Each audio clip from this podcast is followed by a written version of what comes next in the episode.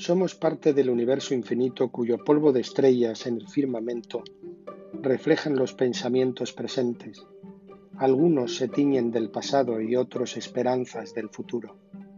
El tiempo se repite una y otra vez dando lugar a una ilusión, donde la imaginación abre sus puertas y vamos hacia ella sin saber dónde se esconde la llave maestra.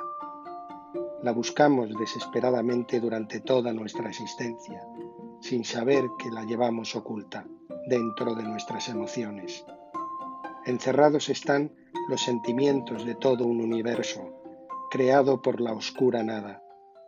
Cadáveres de emociones, ilusiones y pensamientos, donde la oscuridad se apodera de todos ellos y la nada reina en nuestra ceguera.